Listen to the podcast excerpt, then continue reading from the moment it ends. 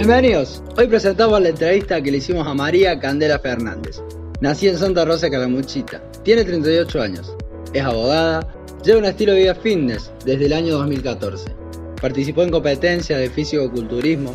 Hace cuatro años, su entrenadora personal le propuso competir en la categoría bikini de físico-culturismo, así logrando en el año 2018 ser campeona cordobesa de las categorías Fit Model, Bikini Toda Baja y Bikini Masters. Ella nos contó sobre su estilo de vida fitness, cómo se basa su alimentación, su entrenamiento, sus competencias y experiencias personales al respecto. Le preguntamos a Candela qué es el fitness y esto nos respondió.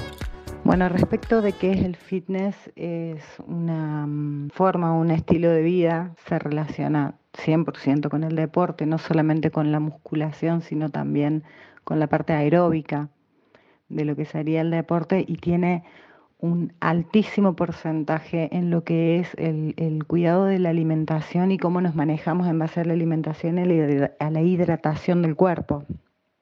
No es solamente un entrenamiento, sino que se basa casi en un 80% en lo que es la alimentación.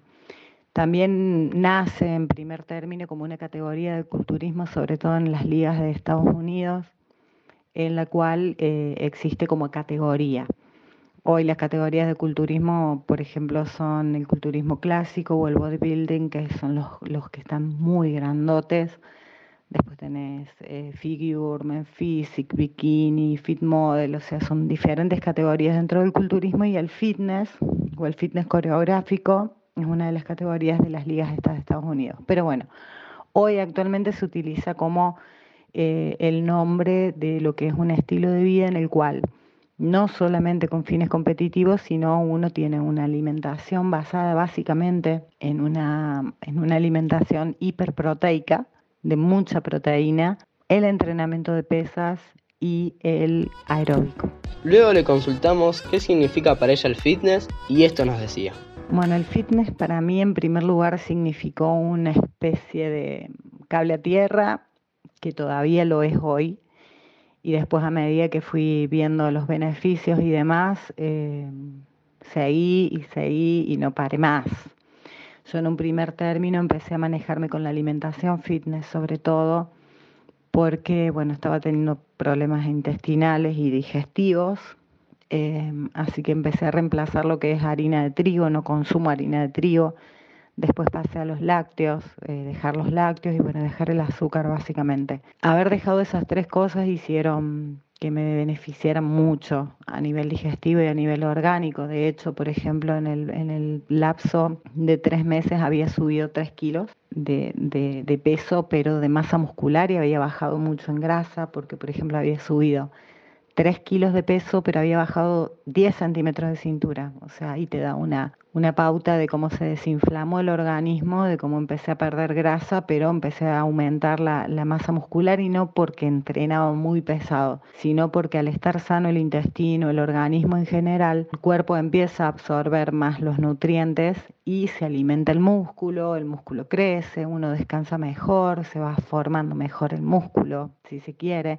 y bueno, esos cambios físicos de la alimentación sumado a que, bueno, amo hacer pesas, a mí me desconecta, para mí es una actividad sumamente meditativa, me ayuda muchísimo a nivel estrés emocional y bueno, en un montón de aspectos. Entonces los cambios eh, corporales a nivel físico, de sentirme tan bien y los cambios visuales ¿no? que uno tiene, bueno, te vas enganchando y, y para mí sí, para mí es mi estilo de vida y es la forma en la que en la que me manejo hace muchos años ya.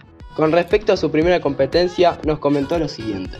Mi primera competencia fue en mayo de 2018 eh, empecé a prepararme en noviembre de 2017 y mm, estuve todo el verano, todas las fiestas, mi cumpleaños, que yo cumplo el 20 de enero, bajo la dieta de la preparación, que no tiene que ver con la vida fitness. ¿sí? La, la dieta, el entrenamiento y la alimentación de competencia escapan a lo que es lo fitness. ¿Por qué? Porque es muy restrictiva, tomamos suplementos de un montón de cosas porque carecemos a nivel nutricional de un montón de, nutrientes, de vitaminas y de minerales porque hay muchos alimentos que no puedes consumir en preparación porque la idea es la reducción extrema de, la grasa corporal, eh, la, la, dieta súper hiperproteica y con un déficit calórico alto, o sea, muy, muy grande el déficit calórico.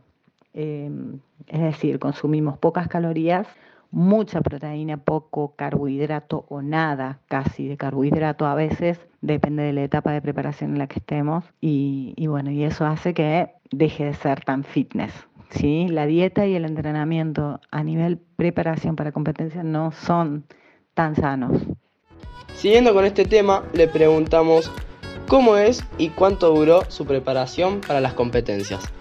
Una preparación eh, dura aproximadamente o mínimo, mínimo, mínimo 16 semanas. En esas 16 semanas uno empieza a hacer de manera paulatina una reducción en las calorías, o sea, se empieza a producir el déficit calórico y cuanto más cerca estemos de la competencia, menos carbohidratos se consume. La idea es que el cuerpo utilice la grasa como, como energía, entonces no se consume casi nada de carbohidratos y mucha proteína sí para mantener la masa muscular. Mucha agua, muchos vegetales, nada de fruta o muy poca, eh, en las últimas semanas nada. Y de esa manera, bueno, el, el cuerpo va, va utilizando sus reservas de grasa como energía, es decir, para poder vivir técnicamente. Entonces, desde que inicia una preparación, em, hago seis comidas diarias, bueno, eso lo hago siempre, pero hacemos seis comidas diarias, en todas comemos proteína y el carbohidrato generalmente en el desayuno y preentreno antes de entrenar, una hora y media más o menos antes de entrenar. En el caso mío, yo consumo en todas las, en todas las comidas aproximadamente, bueno, te doy un ejemplo, de un día eh, desayuno entre 4 y 5 claras de huevo con 30 o 40 gramos de avena o 3 discos de arroz y alguna materia grasa, como puede ser alguna yema, una o dos yemas, o palta o algunos frutos secos que no pueden ser más de, por ejemplo, 5 nueces, 6 almendras, algo así, o una cucharadita al ras de pasta de maní, que ya más cerca de competencia no me lo dejan consumir media mañana como una hamburguesa de carne roja, que eso depende de eh, cómo me vea mi entrenadora físicamente. Si necesita que mi músculo esté un poquito más duro, me dan carne roja. Y si estoy demasiado rocosa, como solo pollo y pescado. Eh, y más cerca de competencia comemos solamente pescado porque afina la piel y da un músculo como más longilíneo. Eh, bueno, a media mañana generalmente es una hamburguesa de carne con tomate o con una zanahoria. A mediodía tengo entre 120 y 150 gramos de pollo o pescado con vegetales verdes libres. Me puedo comer dos bowls de vegetales verdes. El vegetal verde puedo comerlo todo el día, la cantidad que quiera. Zapallito, acelga, espinaca, espárragos, brócoli, lechuga. Pero bueno, eso solamente. Otros vegetales al mediodía y no tan cerca de competencia, sí, también puedo comer algún tomate, un poco de zanahoria rallada, pero nada más, papa, batata, eso no. Media tarde, eh, como normalmente unos huevos con lechuga o puedo llegar a comer alguna mm, pechuguita de nuevo con algún zapallito. En la merienda, que es antes de que yo entrene, eh, sí como entre 30 y 40 gramos de avena con una medida de proteína que después de la, proteína isolada, que es em, el polvo de proteína, que hay diferentes tipos, eh, yo consumo la que está más procesada para, porque justamente me hace mal el lácteo y em, esa, esa me lo hago como una pastita y lo consumo antes de entrenar. Es mi energía para entrenar, para decirlo de alguna manera. Después del entrenamiento normalmente como pollo con vegetal. Y a la noche eh, es el pescado, son 120 gramos más o menos entre, que puede ser merluza, puede ser atún, eh, con zapallitos verdes, hervidos, o salteaditos con un poquito de, agua y cebolla.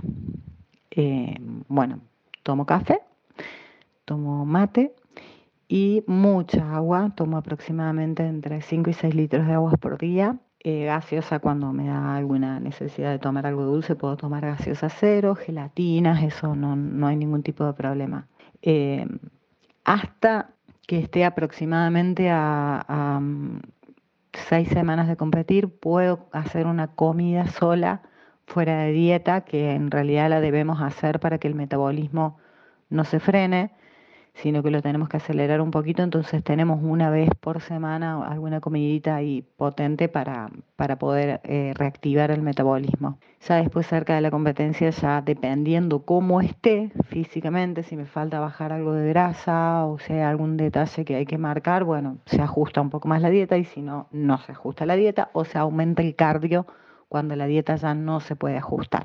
La última semana antes de competir se llama puesta a punto y la puesta a punto es una, una, una, etapa donde nosotros le damos al cuerpo todo el efecto visual que queremos que tenga arriba del escenario. Eso se hace de la siguiente manera. Generalmente dura seis y seis días y en el primer día tomamos 6 litros de agua o más y comemos mucha proteína y muy poco carbohidrato.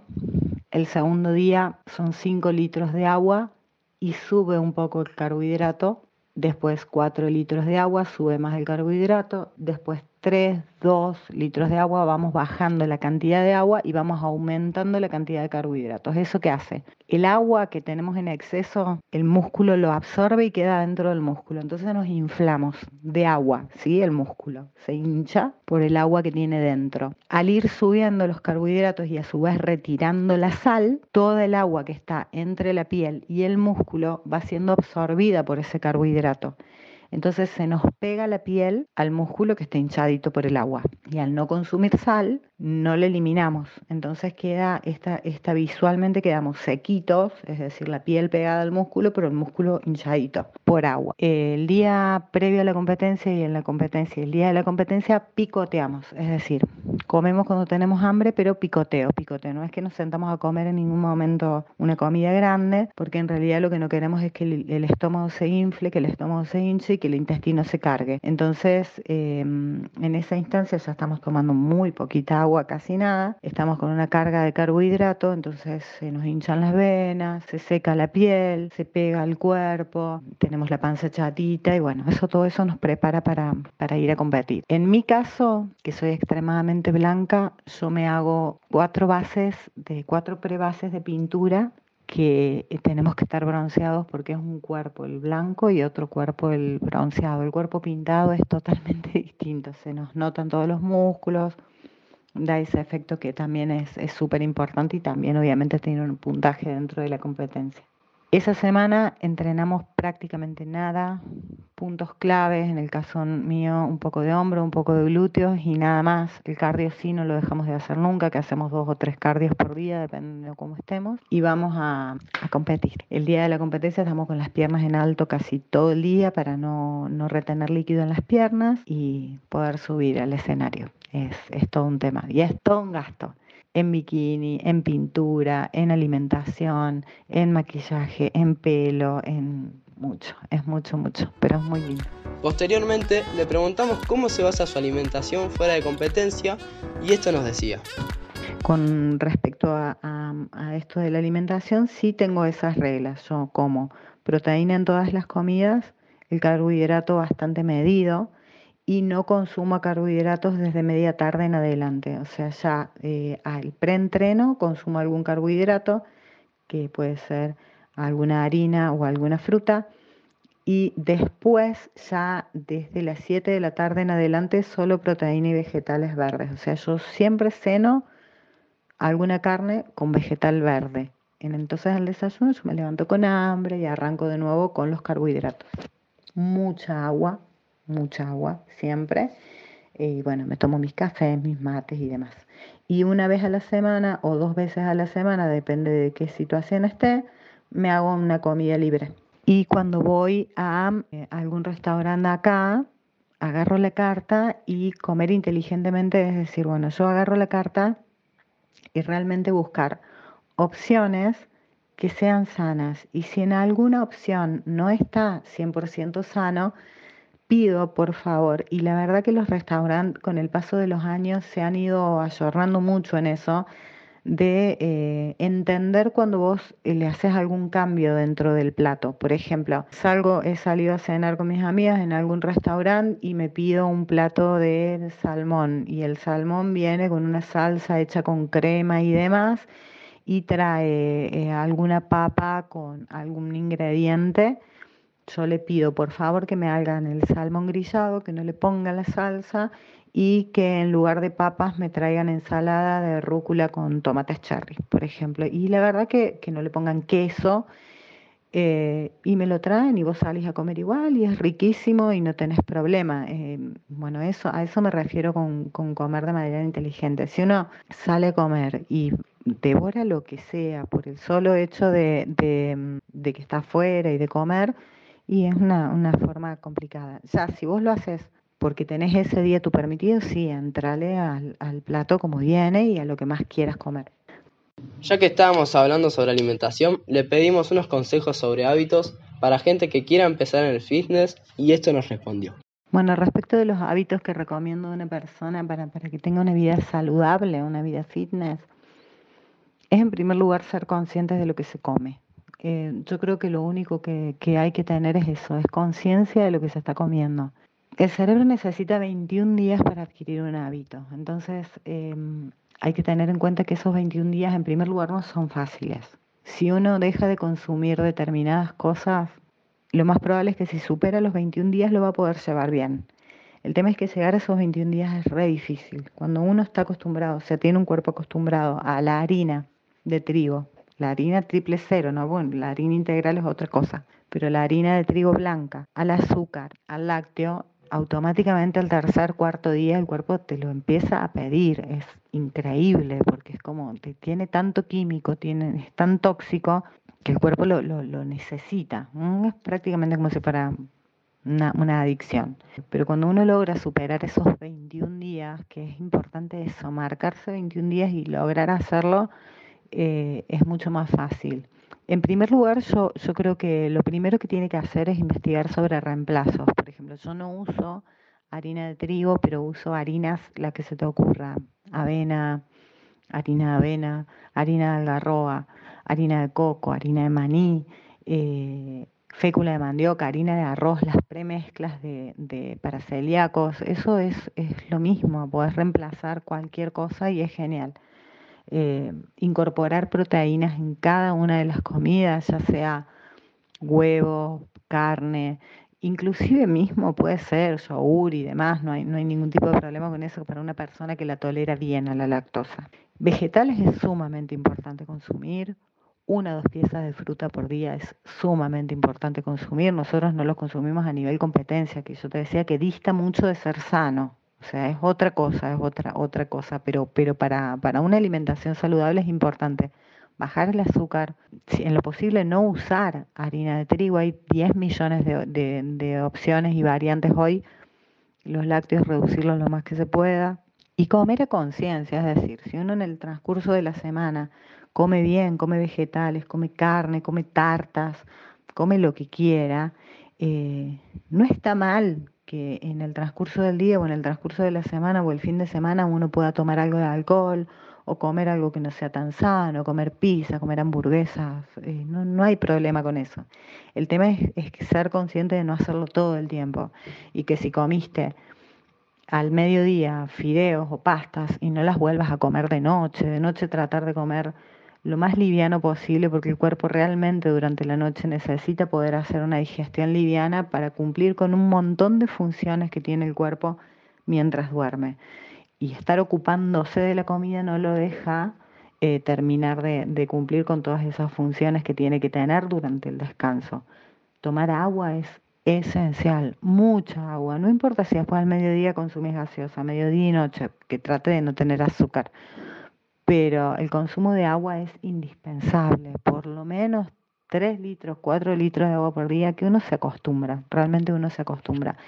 Entonces, en definitiva, yo creo que es empezar a, como tips, es empezar a, buscar de a poquito eso, decir, bueno, yo por lo menos de lunes a jueves o de lunes a miércoles me manejo con vegetales, con carnes, tomo agua y después no es desbandarse, pero decir, bueno, una comida como esto, como aquello, pero no que todas las comidas en el día sean súper procesadas y tengan un montón de aditivos y un montón de cosas porque el, el organismo lo sufre un montón y el 70% del sistema inmune está, está manejado por el intestino. Entonces, la verdad que es importante cuidarlo. Para finalizar, le preguntamos qué opinaba sobre los chicos que querían empezar en el fitness a temprana edad y esto nos decía. Bueno, respecto de qué opinan los chicos que quieren iniciar la vida fitness, es genial. Hay una, una, una cultura medio vieja, ya medio arcaica, que habla de que el entrenamiento de pesas frena el crecimiento y que genera daños en los niños, en los chicos, es mentira.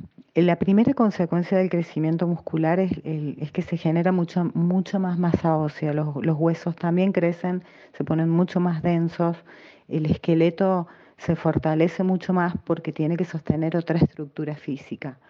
Eh, se dejan de tener problemas de calcio, se dejan de tener un montón de problemas a nivel orgánico, físico, además de la funcionalidad de las articulaciones y demás. Uno obviamente no está hablando de un entrenamiento excesivo, un entrenamiento exagerado en el que puedan llegar a lesionarse.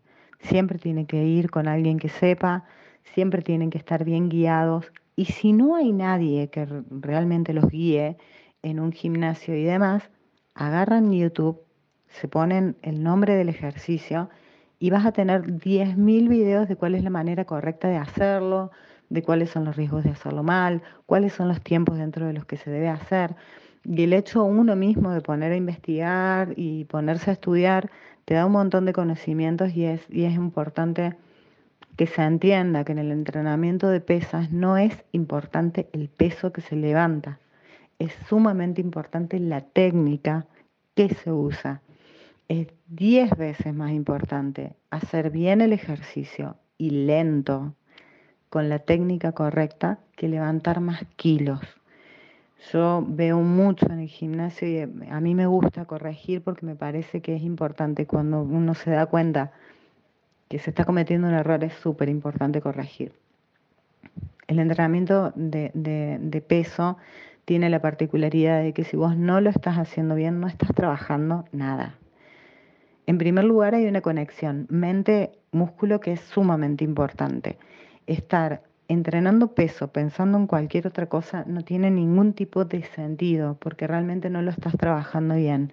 Vos tenés que concentrarte en el músculo que estás trabajando, tenés que sentir solamente ese músculo y hacer la posición correcta y tu peso es el que vos llegues justo en el número de repeticiones X a hacer bien. En cuanto vos te torciste para un costado o empezaste a hacer mucha fuerza con la cara o empezás a compensar el equilibrio porque ya no te estás bancando ese peso, ese peso no es. Si vos tenés que llegar a 15 repeticiones, tenés que llegar a 15 repeticiones, justo tenés que llegar. Pero ahí no vas a lograr hacer un buen trabajo muscular y podés lesionarte y lesionarte mal si vos estás pretendiendo hacer 15 repeticiones con un peso que llegas a 8 o 10. ¿Sí? Tenés que bajarlo y fijarte que siempre a ese número 15 vos llegues haciendo la técnica perfecta. Después para subir el peso va a ser cuando vos llegas a 15 de manera cómodo, lento. Si vos haces bien la técnica lo estás haciendo lento y llegaste a 15 y llegaste perfecto, ahí le subís, le subís un poquito el peso. Después es sumamente importante, aparte de que vos estés concentrado en lo que estás haciendo, mantener el abdomen contraído, ¿sí? Y una buena respiración. Eso vas a proteger la zona lumbar, vas a proteger el abdomen. En el caso de las mujeres, protegemos un montón de cosas a nivel interno porque después podemos llegar a tener problemas, eh, sobre todo por, por presiones internas de, de aire, ¿sí? Eh, pero es importante eso. Yo veo mucho en el gimnasio que los chicos, sobre todo, van a levantar peso. No es así, no es así. Y vos vas a notar que no importa el peso que levantes, pero con la buena técnica, con las repeticiones justas y a una velocidad tranquila, que no hagas un descanso de más de un minuto, un minuto y medio, dependiendo del ejercicio de que se trate, y que no te distraigas demasiado, vas a tener un entrenamiento óptimo, espectacular, y va a cambiar muchísimo el cuerpo en poco tiempo. Y después de ese entrenamiento de pesa es importante elongarlo, es muy importante elongar los músculos. Y si podés hacer un aeróbico en el caso de que vos quieras perder grasa, en el caso de que no quieras, de que estés bien del porcentaje de grasa, no hagas aeróbico pero en el caso de que te falte perder un poco de porcentaje de grasa, después del entrenamiento, nunca antes, sino después del entrenamiento te haces un cardio de 30, 40 minutos, no llegues a superar la hora, porque ya el cuerpo viene con el glucógeno que ha sido quemado en los músculos y demás, entonces empieza a utilizar la grasa. Y en ese caso el cardio es súper tranquilo, tiene que ser un cardio constante, tranquilo, que no te agite demasiado, sí puedes transpirar un poco, pero tranqui. Ese cardio te va a ayudar con, con la pérdida de grasa. Y es importante no hacer los cardios antes de la musculación porque el músculo adentro tiene glucógeno que viene de la comida, básicamente de los carbohidratos. Entonces, si vos quemas el glucógeno del músculo con el cardio, cuando vayas a hacer pesas, el cuerpo para poder hacer la fuerza quema músculo. ¿Me explico? Porque la glucosa ya la quemaste con el cardio. Entonces nunca el cardio antes de las pesas. Pero sí, es una, actividad que está súper recomendada para los chicos en crecimiento. No les genera detención del crecimiento y es más, les va a fortalecer el, el cuerpo, toda la parte ósea, toda la parte articular. Está buenísimo, yo lo súper recomiendo. Damos por finalizada esta entrevista y agradecemos a Candela Fernández por su gran predisposición y amabilidad a la hora de hacer esta entrevista. Nos fue de mucho agrado compartir un poco de su vida y saber más sobre ella. Esperamos que les haya gustado esta entrevista de su gran estilo de vida y tan interesante. Gracias por escuchar, nos vemos pronto.